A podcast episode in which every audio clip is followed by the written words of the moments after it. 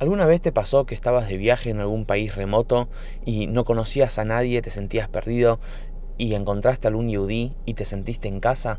O a veces estás en un evento y no conoces a nadie, pero son todos yudim y sentís que realmente conoces a todos.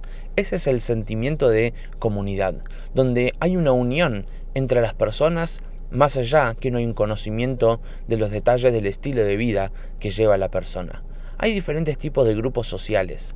Por lo general difieren en el interés que los une y que los trae eh, juntos. Puede ser algo político, deportivo o algún otro interés de vida. Cuando hablamos de la unión del pueblo judío, es una comunidad. Comunidad significa que los integrantes son importantes, no el objetivo ni el interés por el cual están congregados es lo importante. En esta para allá empieza Moshe hablando sobre cómo él reunió aquel Moshe Koladat Ben Israel. Y Moshe congregó, reunió, generó la comunidad aquel de Keilah entre todo el pueblo judío. Si quería decir la Torah que simplemente Moshe reunió a todas las personas, podía haber utilizado otro término, que como hay en hebreo, para decir que trajo y reunió a las personas. Acá lo que la Torah nos está diciendo es que la unión que Moshe generó, que la unión que se generó entre los judíos es una unión de pertenencia de cada individuo, por más que el estilo de vida sea distinto uno del otro. ¿Por qué en esta para allá habla de esto? Porque en esta para allá habla de la construcción del Mishkan, del tabernáculo, de la casa de Dios, del templo ambulante que el pueblo judío construyó en el desierto. Este Mishkan no lo construyeron los líderes, no lo construyeron los ricos, lo construyeron todos los judíos por igual.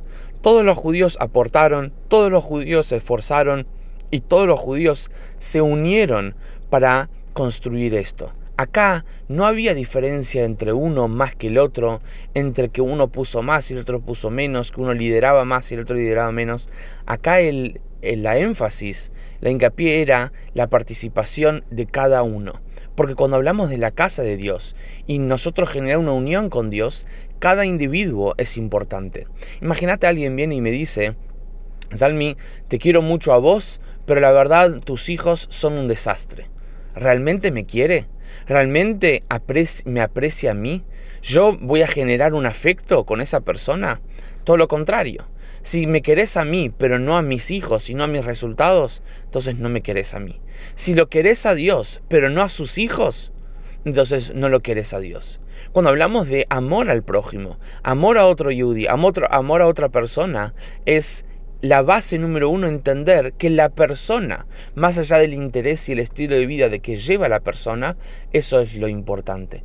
Porque somos hijos de Hashem y cada individuo es importante. Eso es una comunidad, donde hay una unión entre todos por lo que son todos. Todos son parte de lo mismo, más allá de lo que hace o no hace la persona en su vida. Entonces, por primera vez en la historia, una casa de Dios estaba siendo construida acá en la tierra, pero había un requisito. Moshe viene y dice, vaya aquel Moshe Kolatat ben Israel. Moshe no solo reunió a la gente, sino despertó el sentido de comunidad, de pertenencia y de unión que hay entre todas las personas. Hoy en día no tenemos el Beit HaMikdash, no tenemos el Mishkan, pero sí tenemos la posibilidad de generar un entorno que sea un lugar donde Dios puede habitar, un lugar donde Dios se siente cómodo, un lugar donde Dios puede estar presente con bendiciones. Pero en regla número uno, tenemos que saber que para eso es requisito que generemos una comunidad, donde no solo haya respeto hacia otra persona, sino amor incondicional hacia otra persona porque es parte de lo mismo, es parte de la misma esencia, es parte de la misma familia y recién ahí es el recipiente para todas las bendiciones de Dios que pueda venir para nosotros para un año de bendiciones, salud, amor y en todo sentido, Shabbat Shalom.